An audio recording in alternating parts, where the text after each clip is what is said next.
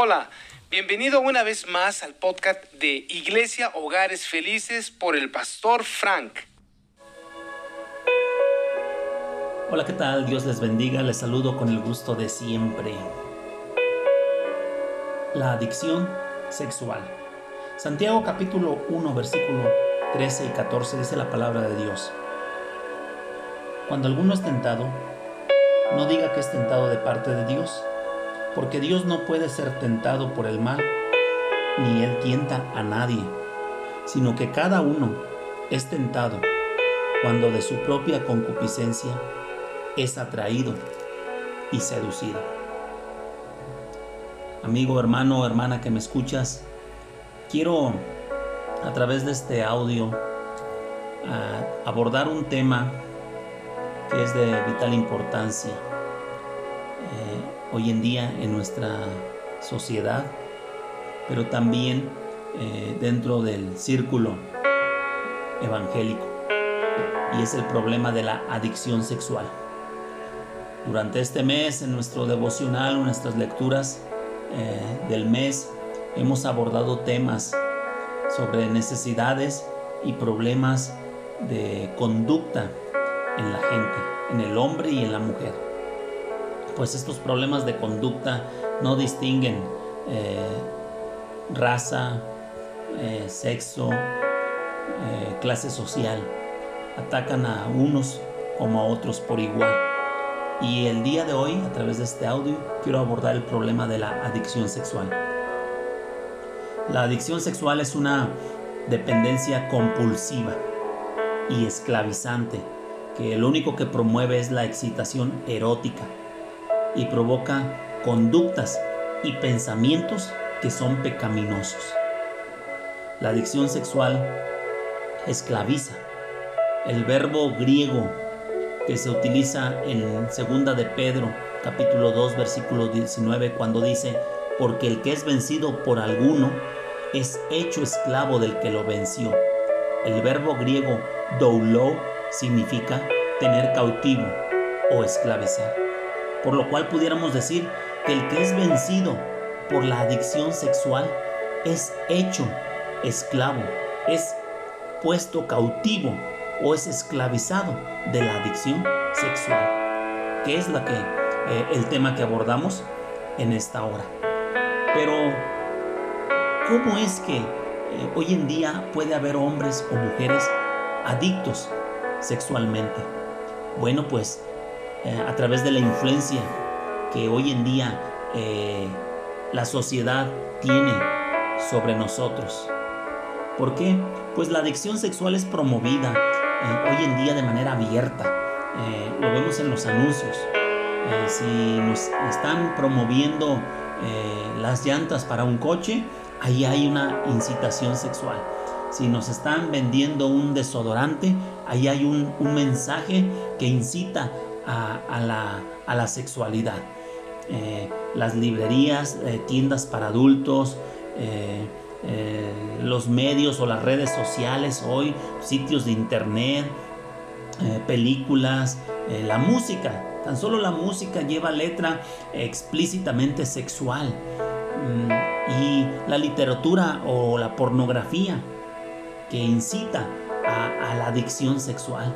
La televisión a través de películas, eh, telenovelas, eh, series, en fin, ya, todos los medios están contaminados o están manchados y promueven la adicción sexual. Pero la palabra de Dios a ti y a mí nos recomienda lo siguiente en Proverbios capítulo 4 versículos 23 y 27. 23 al 27 dice así, sobre toda cosa guardada, eh, guarda tu corazón, porque de él mana la vida. Tus ojos miren lo recto y diríjanse tus párpados hacia lo que tienes delante. Examina la senda de tus pies y todos tus caminos sean rectos. No te desvíes a la derecha ni a la izquierda. Aparta tu pie del mal. La mayoría de las personas que están atrapadas en la adicción sexual, pues tuvieron su primer contacto con la pornografía en la infancia o en la adolescencia. Y, esta los fue llevando, los fue arrastrando Este fue el engaño eh, o la red que Satanás empleó para arrastrarlos hasta el punto de llevarlos a una esclavitud eh, a la sexualidad. La pornografía es pecado. La pornografía Dios la condena. La palabra de Dios dice en la primera carta a los Corintios, Dios le habla a través del apóstol Pablo a una iglesia muy espiritual, pero dentro de toda su espiritualidad batallaban con ciertas cosas de la carne y entre ellas la fornicación. La pornografía es exhibir una conducta erótica con el fin de provocar lujuria y placer sexual. Esta palabra pornografía tiene su raíz en el sustantivo o la palabra griega porneia, que significa ramera. Lo único que la pornografía hace de cualquiera de las formas que ésta sea es eh, envilecer la sexualidad humana, eh, ridiculizar a los valores cristianos, eh, promoviendo la inmoralidad y la lujuria.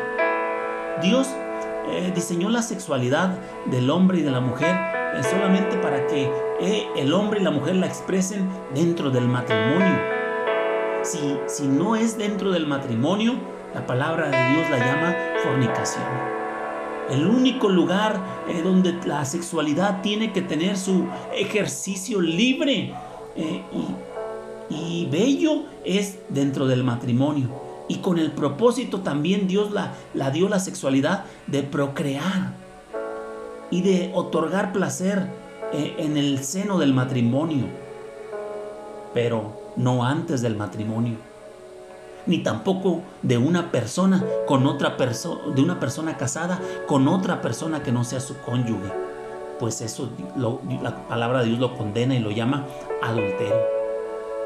Pero la pornografía lo único que busca o persigue es despertar la codicia sexual.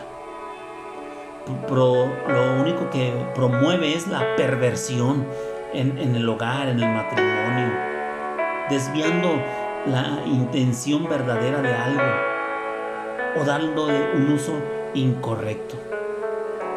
Es lamentable que haya personas que tratan de mejorar su vida sexual de pareja eh, por medio de la pornografía, por medio de la incitación mediante videos o revistas o cualquier otra forma. Y lo único que están este, haciendo es correr el riesgo de de corromper la belleza que Dios quiere producir en su intimidad con su cónyuge. Lo único que la pornografía va a acarrear a tu relación de pareja, si tú quieres utilizarla para, para promover la, la, excitación, lo único que va a provocar es que estés subestimando a tu cónyuge. Pues el amor ahora se va a convertir en un deseo impuro. Lo único que va a provocar es que eh, eh, obligues o trates de que tu cónyuge cometa actos impuros. Y eso no es agradable a los ojos de Dios. O lo único que te va a, llevar es al adulterio, pues la pornografía promueve el desenfreno sexual sin distinción de personas. La palabra de Dios dice en el libro del profeta Ezequiel, capítulo 16, versículo 58, Dios habla a una nación y le dice lo siguiente, Sufre tú el castigo de tu lujuria y de tus abominaciones, dice Jehová. Lo único que acarreará a tu vida el uso de la pornografía este, será consecuencias. Será que quedes atado y esclavizado a la lujuria, a los deseos pecaminosos y habrá consecuencias en tu vida. Entonces, ¿cómo? ¿Cómo se llega a este problema de la adicción sexual? Es que no despiertas un día por la mañana y, te miras al espejo y dices, ah, caray, ¿qué me pasó? Tengo un problema de adicción sexual. ¿En qué momento? ¿Cómo fue? No, hay eh, ciertas etapas que, ocurren. Hay una eh, espiral eh, descendente que te va arrastrando hacia, hacia ese punto en donde tú te ves involucrado este, en esta adicción. ¿Cuál es esto? Bueno, pues todo comienza con la curiosidad. La curiosidad mató al gato, dicen por ahí. Yo el día de hoy, eh, para poner a tono este refrán con el pensamiento, la reflexión de hoy, pudiera decirte que la curiosidad convirtió al gato en un adicto sexual. Y es que la tentación aparentemente es inofensiva al inicio. La tentación inofensiva de, de ver materiales sexuales. Ay, pues no tiene nada de malo. ¿Sí? Por eso es que leíamos el pasaje de Santiago que dice, cada uno es tentado cuando de su propia concupiscencia, cuando de sus propios deseos pecaminosos es atraído y seducido. Después de la curiosidad, eh, donde la gente consulta, mira, escucha, eh, hace las cosas por curiosidad, entra el plano de la adicción. ¿Por qué? Porque ya por la curiosidad el cerebro recibió un estímulo que ahora lo desea y lo pide. Y por eso se vuelve ahora una adicción. Y la persona experimenta eh, un impulso eh, descontrolado. Científicamente o médicamente dicen que hay una glándula que se encarga de descargar en el torrente sanguíneo la hormona llamada epinefrina, la cual fija los recuerdos de emociones pasadas en el cerebro entonces esos recuerdos siguen aflorando, aunque la persona desee olvidarlos. Por eso es importante que, que, tú cierres tus oídos, que tú cierres tus ojos, que no permitas que entre basura a tu mente, a tu cerebro, a tu mente y a tu corazón y a tu alma. La palabra de Dios dice en Gálatas 6, 7, no te engañes, Dios no puede ser burlado, pues todo lo que el hombre sembrare, eso también segará. Después de la etapa de la curiosidad, de la adicción, viene la etapa de la masturbación compulsiva. Creo que cada uno de ustedes como adultos sabe a lo que me refiero con esto. Es la reacción de autocomplacencia que pretende aliviar ese deseo sexual. Y este ya se convierte en parte de, su vida cotidiana, porque ya es un deseo compulsivo. Después viene la etapa de la eh, pérdida de la sensibilidad. Lo que antes se consideraba pecaminoso llega ahora a ser aceptable y deja de ser eh, vergonzoso. Ahora no tiene nada de malo. Seguramente que otros lo hacen, ¿no? Pero la palabra de Dios dice en Jeremías capítulo 6, verso 15. Se han avergonzado de haber hecho abominación Ciertamente, después de hacer esta pregunta, el Señor dice, ciertamente no se han avergonzado, ni aún saben tener vergüenza. Por tanto, caerán entre los que caigan. Cuando los castigue, caerán, dice Jehová, porque habían perdido toda sensibilidad por los pecados que estaban cometiendo. Y este eh, pecado de la adicción sexual también te puede llevar a la caída después de la pérdida de la sensibilidad, cuando ya no sientes vergüenza, cuando ya no hay remordimiento en ti, cuando la obra del Espíritu Santo este, la ignoras en tu vida, viene la etapa de la eh, desesperanza. Cuando te hartas, eh, hay fastidio en tu vida, hay disgusto contra ti mismo por ese comportamiento tuyo. Y has perdido ahí en ese momento toda esperanza de que pueda haber un cambio en tu vida. Pero no es posible. No es imposible, perdón, mejor dicho, no es imposible que, que puedas vencer. Dios tiene todo poder. La palabra de Dios dice que Jesucristo mismo fue tentado, pero sin pecado. Y por eso mismo, porque fue tentado, pero sin pecado, porque Él venció el pecado, es poderoso también para socorrer a los que son tentados. Y su escritura dice que no nos ha sobrevenido ninguna tentación que no sea humana y que fiel es Dios que no nos dejará ser tentados más de lo que puedas resistir, sino que dará también juntamente con la tentación la salida para que podáis soportar. Entonces, ¿reconoces en esta hora que tienes un problema de adicción? ¿Quisieras recibir de parte de Dios ayuda? Yo te invito a que el día de hoy te decidas a dejar esa adicción al sexo que le digas al Señor, Señor, estoy listo, acepto mi responsabilidad, reconozco que tengo un problema de adicción al sexo, pero estoy dispuesto a vencer esta adicción. Desecha ese mito de que no necesitas ayuda.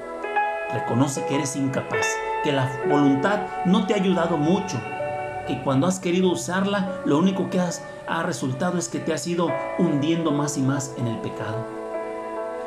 Y entonces, descubre, descubre tu corazón a Dios y reconoce que estás en un error. Y decide que permitirle a Jesucristo que Él satisfaga todas las necesidades que tú tienes, que Él borre tus pecados, que cambie tu corazón. Acéptalo en tu vida. Y si ya lo has aceptado, pues reconoce que te has apartado de Él y reconcíliate con Él. Quisiera terminar diciéndote lo que dice la palabra de Dios en el Salmo capítulo 25, verso 15. Dice la escritura de la siguiente manera. Salmos 25, 15. Mis ojos están siempre hacia Jehová, porque Él sacará mis pies de la red. Cree en Dios, cree en el poder de Jesucristo, que Él puede hacerte libre de esta adicción al sexo, de tal manera que vivas una vida plena y que seas del agrado de Dios y no haya consecuencias en tu vida de una conducta eh, perversa, sino que el Señor nuestro Dios se agrade de tus caminos. Que tengas un excelente día. Que Dios te bendiga. Hasta la próxima. Esperamos que este mensaje haya sido de bendición para tu vida. Te recordamos que nos encuentras en nuestra página oficial iglesiahogaresfelices.com. Además, no olvides seguirnos en nuestras redes sociales, YouTube, Facebook e Instagram como Iglesia Hogares Felices. Hasta la próxima.